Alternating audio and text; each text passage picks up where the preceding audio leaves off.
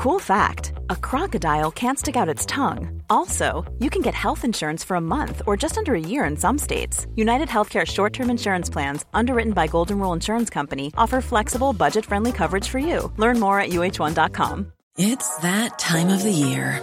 Your vacation is coming up.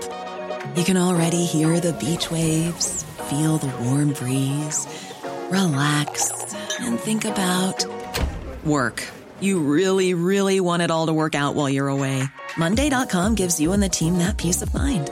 When all work is on one platform and everyone's in sync, things just flow wherever you are. Tap the banner to go to Monday.com.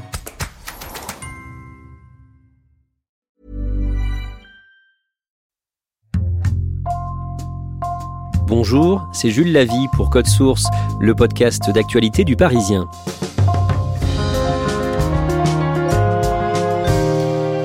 Le 31 mai, à Cergy, dans le Val d'Oise, un homme de 23 ans agresse un livreur d'origine haïtienne et profère des insultes racistes contre une voisine qui intervient. La scène filmée sera largement relayée sur les réseaux sociaux et comme elle s'est produite juste devant un fast-food, le patron de ce restaurant a été accusé à tort d'être responsable de l'agression. Il a été victime dans les heures et les jours qui ont suivi d'une campagne de diffamation. Cet homme, prénommé Zoubir, a vécu un cauchemar qu'il a accepté de raconter aujourd'hui dans Code Source au micro de Claudia Prolongeau.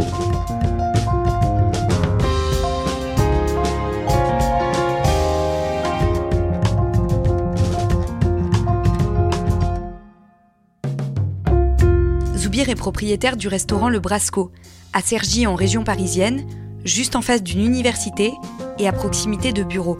Il a 42 ans, est papa d'une petite fille de 5 ans et vit avec sa compagne.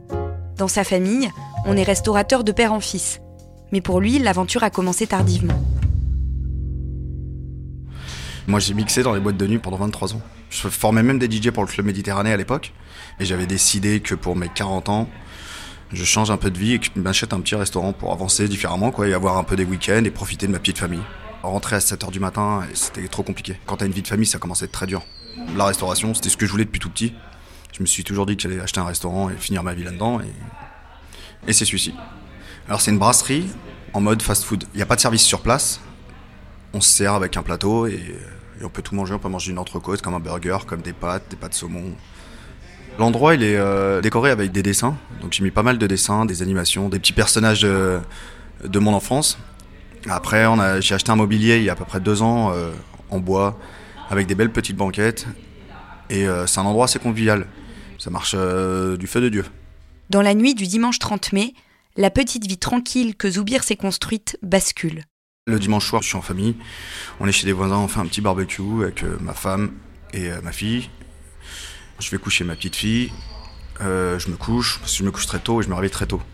J'allume mon téléphone à 6h du matin comme tous les jours. Et puis là, je vois un mail où il y a marqué raciste, resto raciste, avec un lien euh, Twitter. Mais je clique pas, je me dis tout de suite c'est un spam. Et là, je regarde tous mes mails qui défilent et je vois des avis Google. J'en vois à peu près 250. Et euh, marqué euh, raciste, on a mangé, il y avait des rats, il y a des souris, euh, tout est dégueulasse, n'allez pas là-bas, boycott. Je me dis qu'il y, y, a un souci. Je clique sur le lien de la vidéo et là, je vois en effet cette vidéo-là où on voit une personne devant mon restaurant crier des choses euh, inaudibles. C'est d'une violence. C'est horrible parce qu'elle a vécu la fille, c'est insoutenable. Donc je vois toutes ces insultes-là, et là je comprends qu'il s'est passé quelque chose, mais, mais je réalise toujours pas. La vidéo est relayée par des célébrités comme Joey Star ou Maître Gims et devient virale en quelques heures.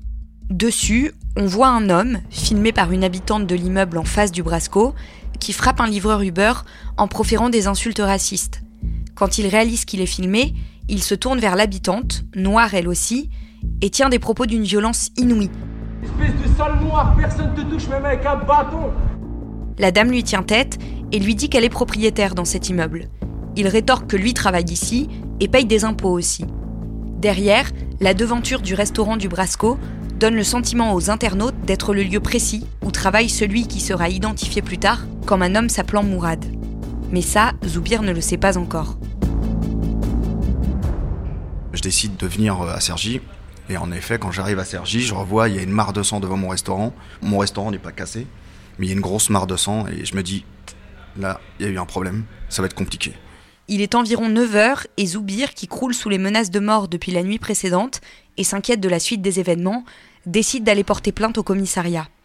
Il attend deux heures, explique la situation et revient à son restaurant. Il y a une dame qui arrive, on pleure et tout, et qui me dit euh, C'est pas possible, c'est honteux, c'est honteux, c'est pas possible. Je dis euh, Qu'est-ce qui se passe? Elle me dit Mais c'est pas possible ce que vous avez fait. Je dis Mais j'ai rien fait moi. Et euh, la dame, elle venait manger tout le temps. Donc je lui dis Mais vous connaissez mon personnel, c'est pas un mec qui bosse chez moi. Elle me dit Oui, mais. je le point est fini, madame. il ne travaille pas chez moi, il travaille pas chez moi. Et là, il y a un rassemblement devant mon restaurant, il y a à peu près une dizaine de personnes. Je le vois tout de suite qu'ils sont pas venus pour manger. Donc j'essaie de discuter avec certains qui sont très menaçants, très insistants et qui menacent en me disant écoute, c'est lui ou c'est toi Donne-nous son nom, donne-nous son nom, donne-nous son nom. Euh, je répète que je le connais pas et que je ne peux pas donner le nom de quelqu'un que je ne connais pas. La seule arme que j'ai dans les mains, c'est mon procès verbal de, ma plainte contre X. C'est tout ce que j'ai. Et j'essaie de leur expliquer. C'est tellement violent ce que dit euh, Mourad là. Je les comprends, les gens qui sont venus. Je les comprends très bien qu'ils soient venus me voir et qu'ils veulent euh, comprendre. Mais quand je leur explique la chose, veulent pas m'écouter. Ils veulent en découdre. Et là, ça part dans des, dans des insultes.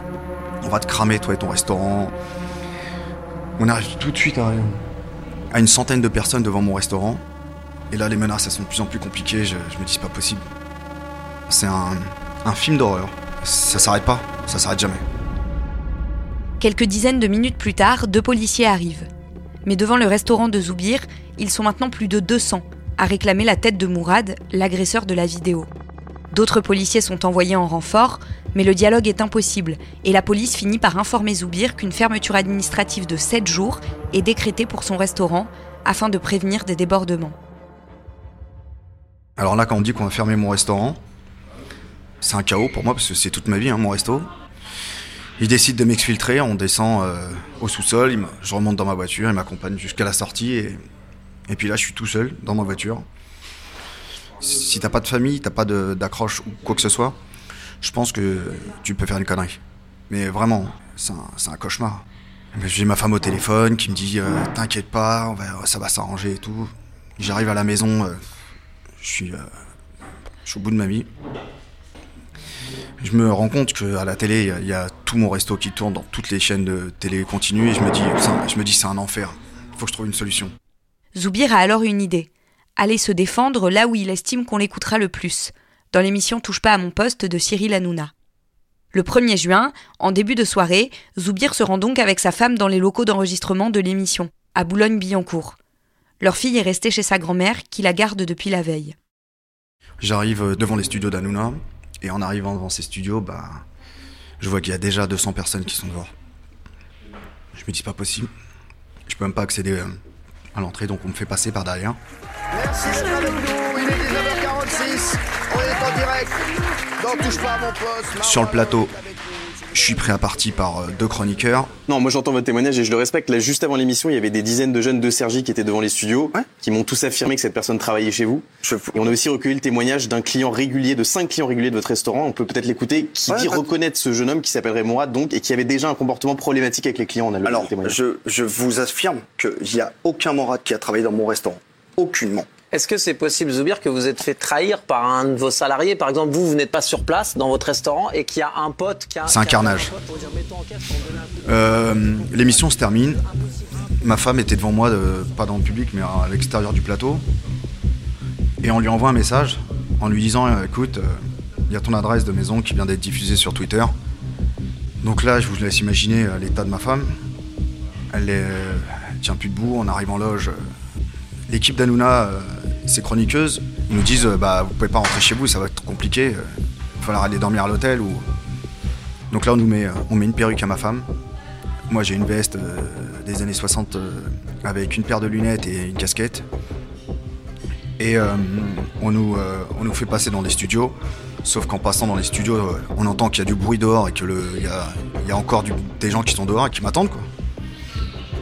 Donc là, c'est très très dur.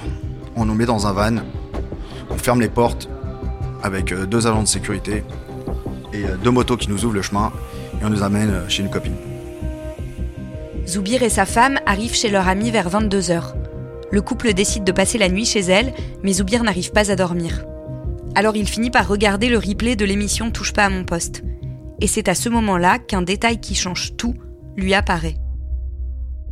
C'est que moi dehors j'ai des bidons rouges. Et lui à côté il a fait pareil que moi mais il a des bidons noirs.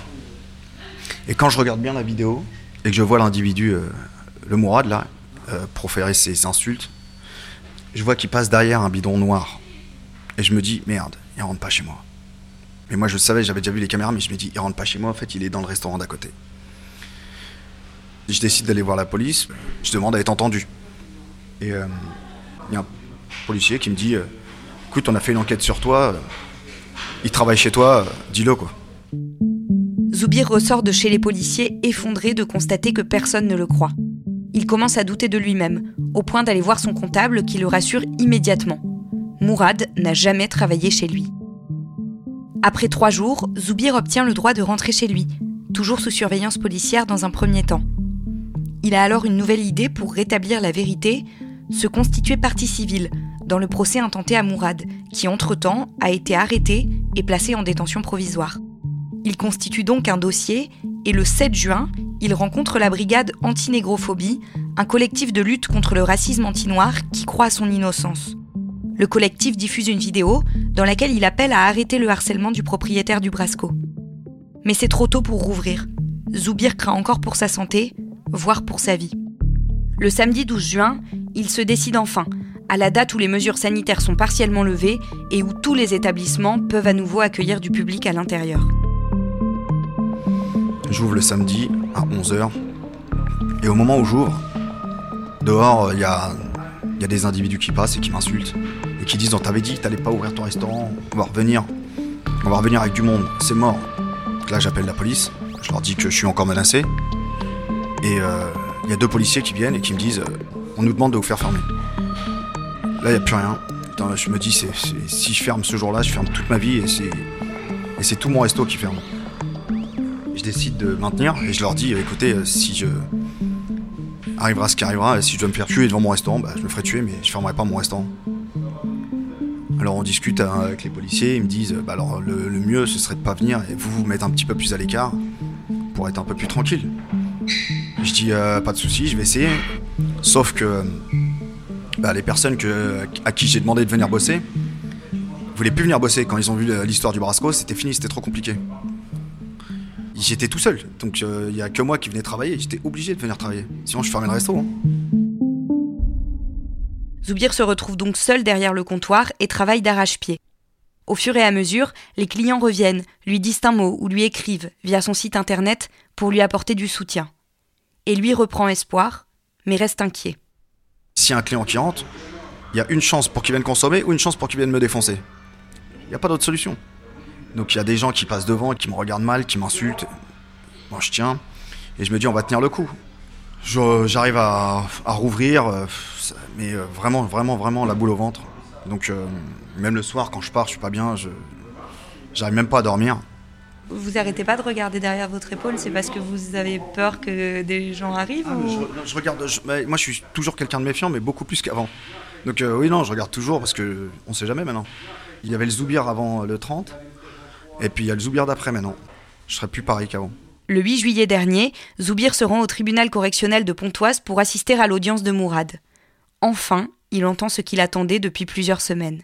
Moi, je voulais juste entendre de la bouche de l'avocat général euh, qui l'a dit en début d'audience, qui dit, euh, je tenais à préciser qu'il travaille pas au Brasco, qu'il n'a rien à voir avec le Brasco, qu'il est en train de manger dans une pizzeria à côté. Donc d'entendre ça de la part de la justice, ça fait, euh, c'est un ouf. C'est à partir de ce moment-là où j'ai dit enfin quoi.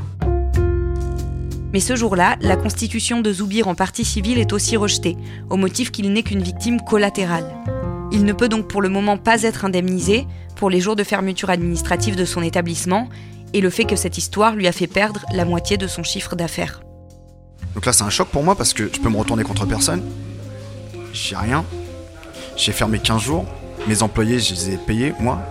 Et euh, j'ai des frais d'avocat, des frais de justice, tout ce qu'il y a. Mais aujourd'hui, c'est moi qui paye et je peux me retourner contre personne. Et c'est ça le pire des trucs, c'est de se dire que t'es une victime collatérale et que tu peux rien faire et la justice t'abandonne. Sur les avis Google, bah, moi j'avais 4,2 notes, ce qui est correct, ce qui est très correct. Et puis je suis passé à 1. Toutes mes pages, Facebook, Instagram et tout, ont été remplies de conneries, de bêtises. Donc ils m'ont ruiné tous mes réseaux sociaux. Le préjudice euh, du Brasco, il est insurmontable. On peut même je peux, je peux même pas vous dire. J'étais tranquille, ma vie elle était nickel. Le lendemain, c'est un carnage. Un carnage. Mais le carnage médiatique, il va tellement vite. Et c'est un rouleau compresseur, il s'arrête jamais. Personne n'est prêt.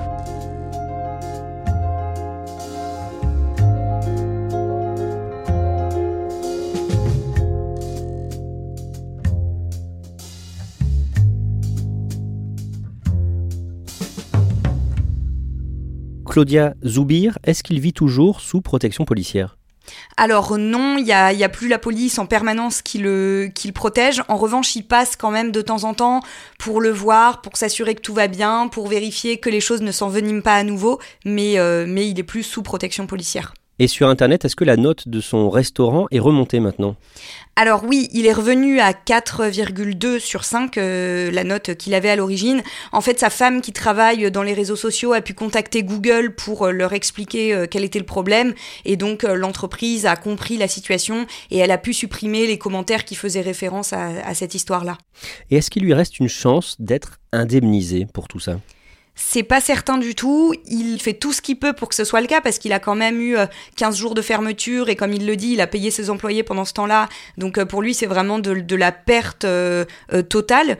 il essaie de monter un dossier auprès de son assurance. Évidemment, ce ne sont pas des situations qui sont a priori prévues dans les contrats d'assurance. Donc voilà, il espère que ça va passer, mais c'est loin d'être une certitude. Merci Claudia Prolongeau et merci à Marie Persida pour son aide. Code Source est le podcast quotidien du Parisien disponible sur leparisien.fr et toutes les plateformes audio. Pour ne rater aucun épisode, abonnez-vous sur n'importe quelle application de podcast. Cet épisode de Code Source a été produit par Clara Garnier-Amouroux, Thibault Lambert et Clara Hage. Réalisation Julien Moncouquiole. Si vous aimez Code Source, dites-le nous en laissant des petites étoiles ou un commentaire sur votre application préférée et vous pouvez aussi nous écrire écrire directement code source at leparisien.fr.